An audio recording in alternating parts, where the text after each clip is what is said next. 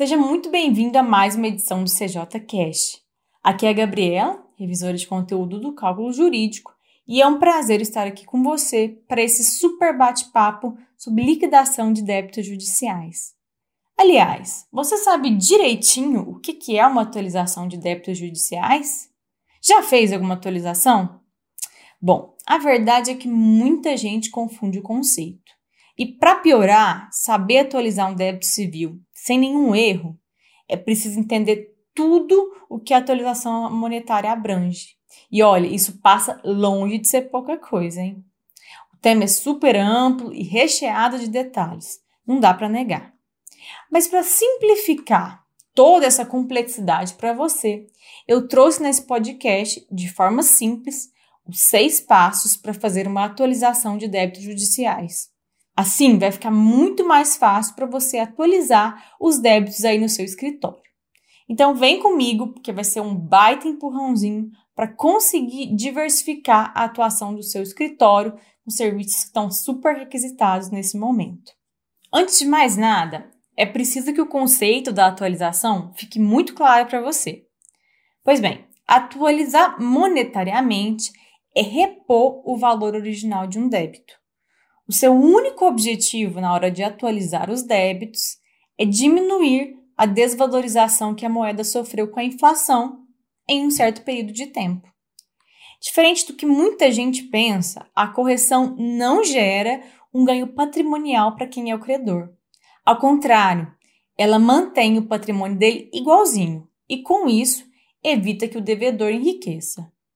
É por isso que todas as parcelas declaradas em uma decisão judicial, até honorários advocatícios, multas, custas judiciais e outros, sofrem atualização monetária. Assim, é importante que você saiba que a atualização monetária abrange correção monetária, juros de mora, dedução de valores, moedas e paridades e, por fim, atualização de encargos e despesas processuais, como honorários periciais, honorários advocatícios, custas processuais, multas de litigante de má-fé e outras. Agora, atenção! Quando uma decisão judicial envolve valores e não uma obrigação de fazer e não fazer, o valor a ser quitado no final da discussão precisa ser atualizado. E quanto mais tempo o processo tramitar, maior vai ser o valor final que o seu cliente vai ter que pagar. Então, prepare a carteira. assim, para te poupar tempo e dinheiro, bora conhecer o passo a passo de como efetuar qualquer atualização de débito judicial civil. Vamos lá? Passo número 1. Um, defina a data da atualização. Bom, para começar o seu cálculo, primeiro é necessário definir a data para a qual você quer atualizar o valor do débito, o termo final. Ou seja, para qual dia, mês e ano você deseja atualizar o saldo. Depois é só seguir os próximos passos. Então a gente vem para o passo número 2, que é calcular a correção monetária. Antes de explicar mais sobre esse passo, você precisa saber que o fator de atualização monetária ele tem diversos índices de aplicação. Por isso, para saber qual índice aplicar para a correção monetária do cálculo do seu cliente, Dentre a variedade de índices que existem, você tem que verificar qual foi o índice fixado na sentença ou acórdão ou usar o fator que você desejar, desde que tenha fortes fundamentos para justificar isso. Mas seguindo, o cálculo da correção monetária é bem simples. Basta multiplicar o valor principal, ou seja, o total do débito sem juros, pelo índice escolhido. Em uma equação simples, ficaria assim: valor principal vezes índice de correção monetária igual valor principal corrigido. Vamos ver um exemplo para ficar mais claro.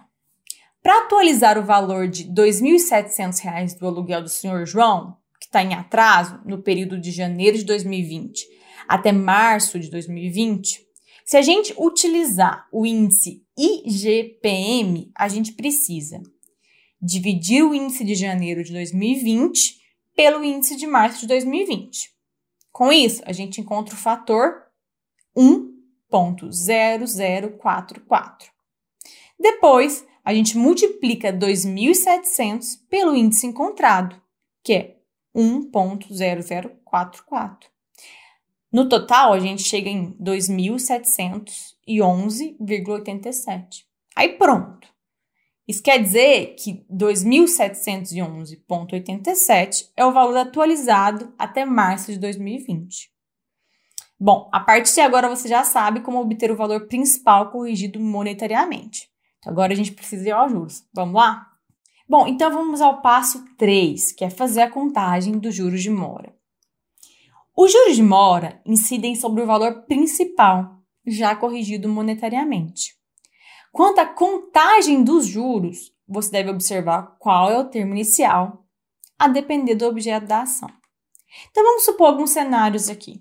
Se o assunto for uma obrigação contratual e o termo inicial for uma obrigação líquida, a contagem começa a partir da data do vencimento da obrigação. Já se o termo inicial for uma obrigação ilíquida ou sem um prazo fixo de cumprimento, a contagem é feita a partir da data da citação, que é uma data fixa. Agora, supondo que o assunto seja uma obrigação extracontratual. Para isso, a regra geral do termo inicial é que a contagem ocorra a partir do evento danoso, uma data que é fixa. Aqui existe uma exceção que é o seguro DPVAT. Nesse caso, a contagem é feita a partir da data da citação, que também é uma data fixa. Por fim, se o assunto for danos morais, a contagem ocorre a partir da data do evento lesivo. Olha, se você achou essa parte um pouco complicada, não se preocupe não. Lá no blog do CJ você confere um quadrinho que resume esses pontos de uma forma super simples e didática. Mas voltando, preste atenção para isso. Como regra geral, a maior parte das ações, exceto da fazenda pública, aplicam as seguintes taxas de juros. Até 10 de janeiro de 2003, a taxa de juros é de 0,5% ao mês, ou seja, 6% ao ano. Já a partir de 11 de janeiro de 2003, a taxa de juros é de 1% ao mês, 12% ao ano. E se não houver juros? Daí você não precisa fazer qualquer cálculo. Ou, se preferir, pode, também pode deixar em branco. Bom, desse jeito é uma mão na roda, não é mesmo? Bora para a parte boa: honorários. Para calcular os honorários de sucumbência, a gente tem o passo 4. Aqui não tem segredo. E para facilitar, eu vou até abreviar de uma forma que você vai encontrar bastante nos cálculos por aí. A gente usa CM para correção monetária e JM para juros de mora, certo? Então agora basta observar em qual das três opções que eu vou te contar agora os honorários foram fixados para saber se há incidência de correção e de juros de mora. Primeira coisa, percentual sobre o valor da condenação. No caso da correção monetária, CM, a partir da data do trânsito em julgado da decisão que fixou os honorários. Já do JM, do juros de mora, não deve sofrer a incidência de juros moratórios se o valor principal já estiver acrescido de atualização e juros. Agora, sobre o percentual sobre o valor da causa. Em relação ao CM, a correção monetária, ela acontece a partir da data do ajuizamento da ação. E em relação aos juros moratórios, o JM, ocorre desde a citação na, na fase de execução ou da data da intimação para cumprimento. Por fim, para o caso da quantia fixa, uma quantia certa, em relação à correção monetária, ela ocorre a partir da data do trânsito em julgado da decisão que fixou os honorários. E já para os juros moratórios, para o JM, desde a citação na fase de execução ou data da intimação para cumprimento. Bom, com essas informações você já tem tudo em mãos para aplicar certinho a atualização. Mas a gente ainda tem que seguir mais nos próximos passos. Vamos lá? Passo 5. Informe o percentual das multas. Bom, antes da gente começar, eu quero te dar uma dica. Se no caso do seu cliente não houver qualquer multa, você já pode pular para o passo 6.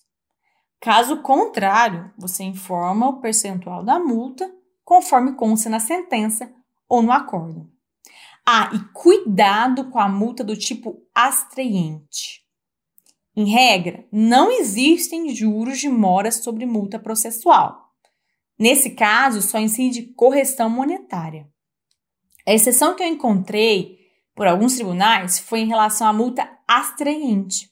Então fica de olhos bem abertos, hein? E agora a gente chega no próximo e último passo. Passo 6, o último passo. Insira todos os valores dos débitos e créditos. Chegou a hora de você inserir todos os valores que compõem o débito, em especial quatro: principal, multas, honorários advocatícios subconvenciais e as despesas, que incluem custas judiciais, indenização de viagens, diária de testemunhas e remuneração de peritos e assistentes técnicos. E atenção! Nesse momento é importante você inserir o valor de cada débito e suas respectivas datas. Ah, e antes de caminhar para o finalzinho, eu quero falar com você sobre dois desses quatro valores: o principal e as despesas. Primeiro, aqui vão duas dicas para te ajudar a compreender o que é valor principal e valor total. O valor principal é o valor exato do débito, sem correção e juros de mora.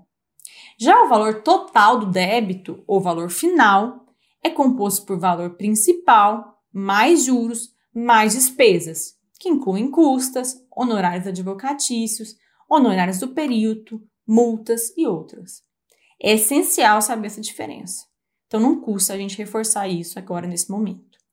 Quanto às despesas, bastante atenção que eu mencionei no passo 4 e no passo 5 sobre a incidência de correção monetária e juros de mora sobre honorários e multas.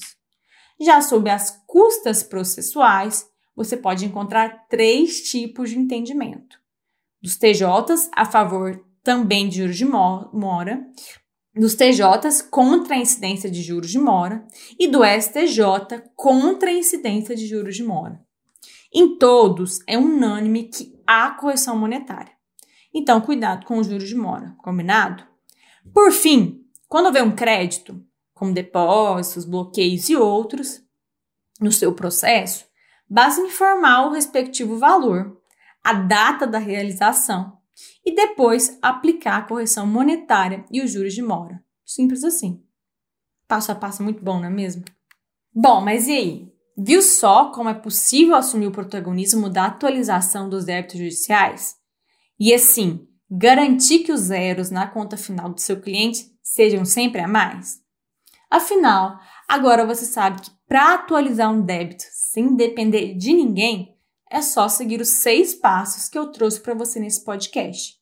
Aqui você descobriu que para fazer a atualização, você precisa definir a data da atualização, calcular a correção monetária, fazer a contagem dos juros de mora, calcular os honorários de sucumbência, informar o percentual das multas e, por fim, inserir todos os valores dos débitos e créditos. Ah, e de quebra, ainda viu o conceito certinho de atualização de débitos, que muita gente confunde ou não conhece direito. Com todas essas informações, você já pode dar os primeiros passos para a autonomia do seu escritório quando o assunto for atualização dos débitos judiciais. Agora, só vai precisar de uma ajudinha com os detalhes das multas, das despesas processuais e dos honorários de advocatício. Então, corre lá no blog do CJ e confira a matéria completa sobre o tema. Ah, e eu vou adorar saber sua opinião. Então, aproveita e deixe um comentário por lá. Até breve!